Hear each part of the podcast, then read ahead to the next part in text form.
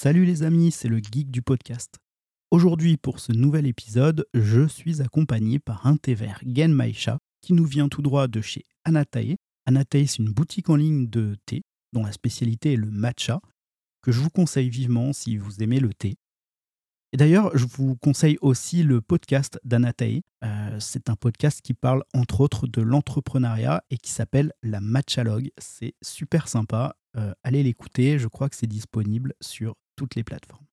Dans cet épisode, on va parler aujourd'hui du Zoom H1N. Avant ça, pour débuter, le setup avec lequel je suis en train de tourner. Donc, toujours pareil en ce moment, mon Shure MV7 sur la Rodecaster Pro 2 et j'utilise un casque Bayer Dynamic 770 Pro. Bien sûr, pour essayer le micro, on passera un peu plus tard sur le Zoom H1N.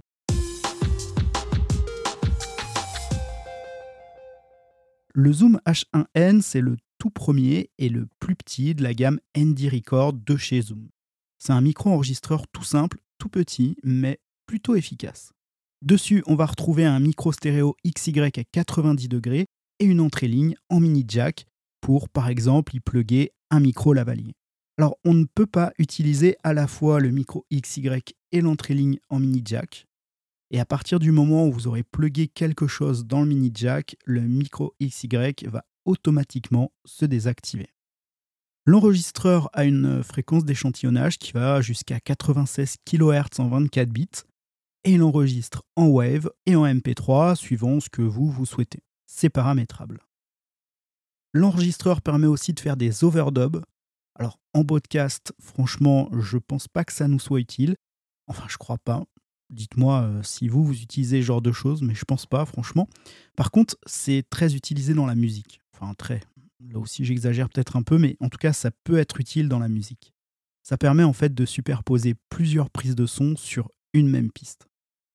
Il y a quelques fonctions pour la vidéo aussi, euh, donc pour les vidéastes qui voudraient connecter euh, leur caméra sur l'enregistreur. Le stockage des données se fait via une carte micro SD et l'appareil accepte des cartes jusqu'à 32 Go. Je crois que 32 Go en 96 kHz 24 bits, donc la plus grande résolution, je crois qu'on a 13 ou 14 heures euh, de, d'enregistrement possible, donc c'est largement suffisant. L'appareil dispose d'un petit haut-parleur pour écouter ses prises de son. Bon, ça a le mérite d'exister, mais autant vous dire que c'est pas avec ça que vous allez monitorer une prise de son. Mais enfin bon, ça peut rendre service, pourquoi pas. Franchement, il est quand même préférable d'y connecter un casque via l'entrée mini jack dédiée. Et puis d'ailleurs, vous avez des boutons de volume aussi pour régler euh, donc le niveau du casque ou du haut-parleur. Mais le haut-parleur est vraiment, euh, est vraiment petit, très faible, et c'est vraiment pas avec ça que vous allez pouvoir monitorer votre son. Sous l'appareil, ensuite, on y retrouve euh, un pas de vis qui vous permet de poser l'enregistreur sur un petit trépied ou sur un appareil photo. On a aussi l'emplacement pour les piles parce que l'appareil est alimenté par deux piles AAA. Alors franchement, je trouve que l'autonomie est pas mal du tout. Euh, vous pourrez sans problème tourner un podcast de quelques heures avec. Et quelques heures en podcast, ça commence déjà à faire. Et puis après, si vous êtes chez vous et que vous n'avez pas de piles ou que vous voulez les, les préserver, vous pouvez aussi alimenter l'appareil via un câble micro USB qui n'est par contre pas fourni avec l'appareil et donc qu'il faudra acheter en plus. D'ailleurs, cette prise micro USB de l'appareil, elle permet donc non seulement d'alimenter l'appareil, mais on peut aussi s'en servir pour récupérer les fichiers audio sans sortir la carte micro SD. Donc pour ceux qui n'auraient pas de lecteur de carte SD par exemple, eh ben ça peut être utile. Et puis un dernier point, euh, cette euh, sortie micro USB, elle permet aussi d'utiliser le Zoom H1N comme interface audio. Et donc, vous pouvez utiliser l'appareil comme un micro USB. On va parler prix maintenant. Euh, aujourd'hui, cet appareil est vendu au tarif de 119 euros. Allez, je vous propose maintenant de switcher sur le Zoom H1 et on va découvrir un petit peu plus les boutons, ce qu'on peut faire avec. A tout de suite.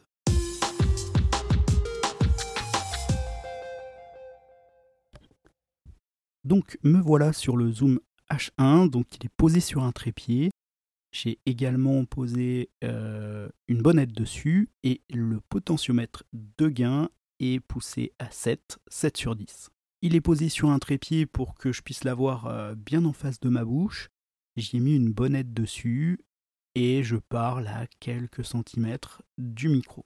Sur le devant de l'appareil, on retrouve donc un petit écran qui n'est pas en couleur mais qui est très exploitable et sur lequel on a donc le vumètre.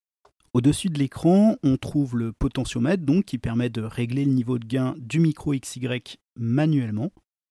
Et puis en dessous de l'écran, on a toute une série de boutons qui nous permettent quelques réglages.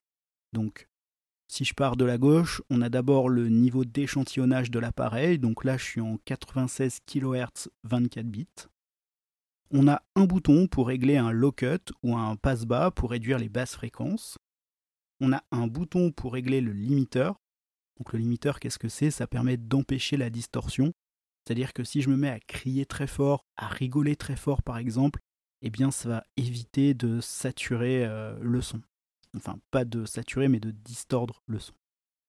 Et puis enfin, il y a un bouton auto level. Donc auto level, c'est un auto gain en fait. Ça permet de passer le niveau de gain en automatique. Donc euh, si je l'active, le potentiomètre que j'ai utilisé tout à l'heure, en fait, il est désactivé et l'appareil gère tout seul le niveau de gain en fonction de la voix, de, enfin des sons qu'il va capter. Alors notez que certains de ces boutons ont d'autres fonctions aussi, notamment pour ce que j'évoquais euh, tout à l'heure, pour la vidéo, pour faire des overdubs, pour déclencher un enregistrement automatique ou un retardateur. Enfin voilà, pour faire euh, quelques petites choses comme ça qui sont utiles en vidéo. Ensuite en dessous, ben, on a le bouton REC et puis les habituels boutons play, avance et recul. Voilà, ce que je vous propose maintenant, que vous avez entendu euh, ce que ça donne avec le micro XY, ben, je vous propose de changer de setup et maintenant de passer sur un micro lavalier donc connecté au Zoom H1. A tout de suite.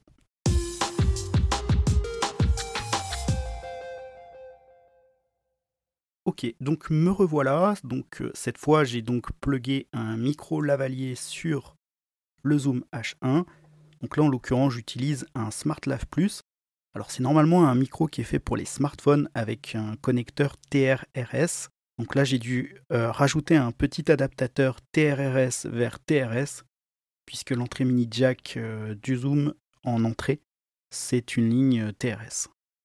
Donc ce que je vous propose maintenant, c'est de vous donner les réglages que j'ai mis sur l'appareil. Donc je les ai rentrés une fois et en fait depuis je n'y touche en général plus. Alors sauf vraiment quand je veux faire de la prise d'ambiance, je pense notamment au low cut que je enfin je n'en mets pas en fait. Voilà, je le retire. Mais sinon, euh, voilà mes réglages. Donc pour la partie audio, euh, je l'ai déjà dit tout à l'heure, je me suis mis en 96 kHz 24 bits. On va jamais le répéter assez, mais plus le fichier source sera quali, et eh ben, mieux le fichier euh, final sera tout autant quali, même si vous l'avez compressé en MP3. Le low cut, je l'ai mis à 80 Hz. Donc encore une fois, si je dois faire des prises d'ambiance, je le retire. Le limiteur est sur on. Par contre, l'audio level est sur off. Je ne l'utilise jamais, je préfère largement pouvoir contrôler mon gain en manuel.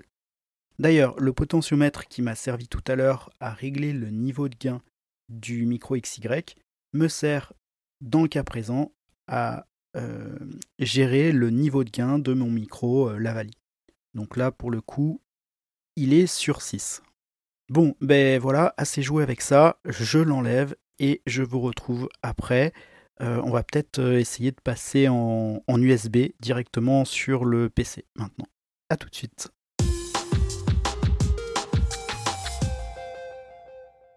Donc, me revoilà, euh, cette fois avec le zoom H1N branché avec le câble micro USB sur mon ordi, donc sur mon Mac.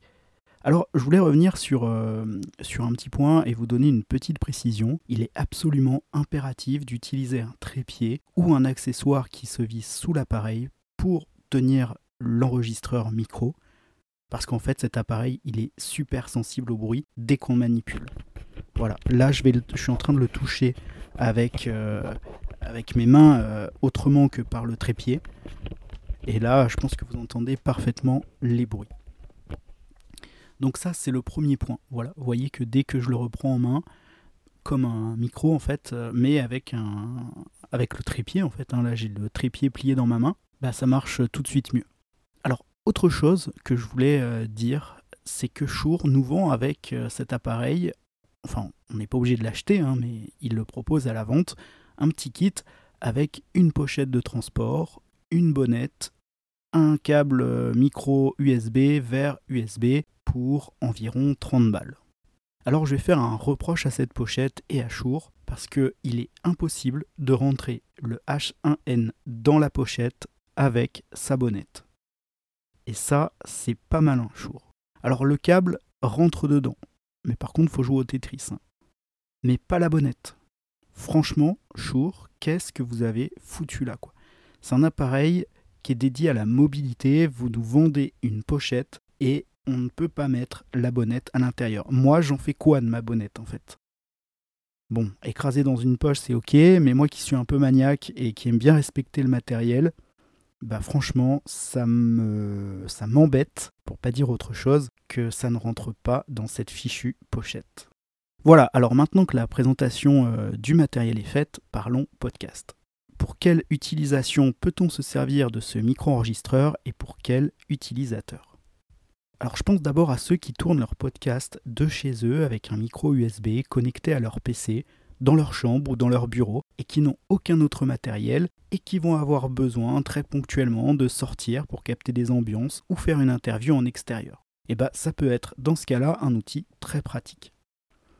Je pense aussi à celui ou celle qui veut débuter le podcast et qui, pour son podcast, va avoir aussi besoin de mobilité, ou pas d'ailleurs, va surtout capter des ambiances, faire quelques voix off et de temps à autre réaliser des interviews. Eh bien, pourquoi pas là aussi? Euh, J'ai dit le prix tout à l'heure, je crois que c'est 119 euros. Voilà, pour 119 euros, euh, bah, je trouve que c'est pas mal. Alors, rapidement, vous aurez probablement envie de faire évoluer votre setup, mais c'est un appareil qu'on pourra, euh, qu'on pourra toujours garder. la preuve, moi, je l'ai toujours avec moi. Euh, enfin ça, je vous en parlerai après. Mais c'est un appareil euh, dont je me sers régulièrement et pourtant j'ai plein d'autres micros et, plein d'autres appareils. Bon, ok, je suis un geek, mais quand même. Ce que je veux dire, c'est que c'est pas de l'argent perdu que de commencer avec un appareil comme ça, euh, si on a peu de moyens et qu'on a besoin de polyvalence. Je pense aussi aux utilisateurs qui ont un besoin d'un outil discret parce que cet appareil, il est vraiment petit, il est hyper léger, il se glisse très facilement dans des poches. Alors évidemment, on fait attention aux droits et aux libertés individuelles, hein, il ne s'agit pas de capter des gens à leur insu. Mais si vous partez en reportage et que vous avez besoin d'être euh, discret et équipé léger, eh ben, franchement, c'est nickel. Et du coup, dans le même genre, je pense aux voyageurs. Je pense notamment aux randonneurs qui voudraient partir en trek tout en faisant des prises de son, euh, que ce soit des prises de son de sa voix ou des prises de son d'ambiance. Bah franchement, c'est parfait aussi, ça fait super bien le job. Alors maintenant, comment moi je l'utilise ce micro? Quand je pars en reportage sonore, j'utilise plutôt mon H6 avec différents micros XLR suivant ce que je veux capter. Mais j'ai toujours le petit H1 dans ma poche en backup. Si jamais j'ai une panne ou autre chose, une merdouille, je ne sais quoi, eh bien j'ai cette solution de secours. Et je sais qu'avec ça, ben, je pourrais capter une interview, une voix, une ambiance, il n'y a aucun problème. Je m'en sers aussi comme micro secondaire pour capter donc des ambiances. Si je dois capter une ambiance à plusieurs endroits en même temps, eh ben, je peux glisser le H1N dans un coin et ça me fait une captation supplémentaire. Dernière manière dont je me sers de ce micro, c'est pour capter à chaud des impressions. Alors, je m'explique. Sur mon podcast pro, je suis des personnes sur leur lieu et leur poste de travail et je recueille leurs problématiques en termes de qualité de vie au travail à chaud. Eh bien, plutôt que de les accompagner, ce qui n'est pas toujours réalisable, ce qui est chronophage, et puis ce qui rend aussi les choses beaucoup moins naturelles, eh bien, je leur colle le H1 dans la poche, après une petite explication bien sûr sur son fonctionnement. En gros, je leur raconte comment on l'allume et on l'éteint, comment on parle dedans, comment on appuie sur le bouton REC, et puis c'est parti. Alors, il y a un peu de déchets forcément, mais à la fin, ça donne toujours des résultats super sympas quand même. Alors oui, vous allez me dire que pour ce genre d'utilisation, je pourrais leur dire d'utiliser leur smartphone, tout simplement, ou encore un dictaphone. Alors oui, mais d'abord la qualité du son sur les smartphones. On peut avoir des choses euh, acceptables, mais bon, et puis quand il s'agit de néophytes, bah, c'est quand même plus compliqué. Et puis après, il faudra aussi récupérer les fichiers, et ça fait des manips en plus, et souvent, bah, ça les ennuie. Alors le dictaphone, oui, ça pourrait. Mais un dictaphone, ça coûte quand même un peu de sous. Et est-ce que ce serait aussi polyvalent que ce Zoom H1N Bah, je suis pas convaincu. Avec ce petit H1N, on peut faire tellement de choses finalement. Et bien voilà, sur ces bonnes paroles, on est arrivé à la fin de la présentation de ce Zoom H1N. Si vous avez des questions sur l'appareil auxquelles je n'aurais pas répondu dans ce podcast, n'hésitez pas à me les poser sur Spotify, sur Instagram ou sur Twitter, at le geek du podcast. Comme d'habitude, je vous invite à mettre des étoiles et des cœurs sur votre appli d'écoute, ça m'aidera énormément pour le référencement de l'émission. Sur ce, je vous dis à très vite et vive le podcast. Ciao les amis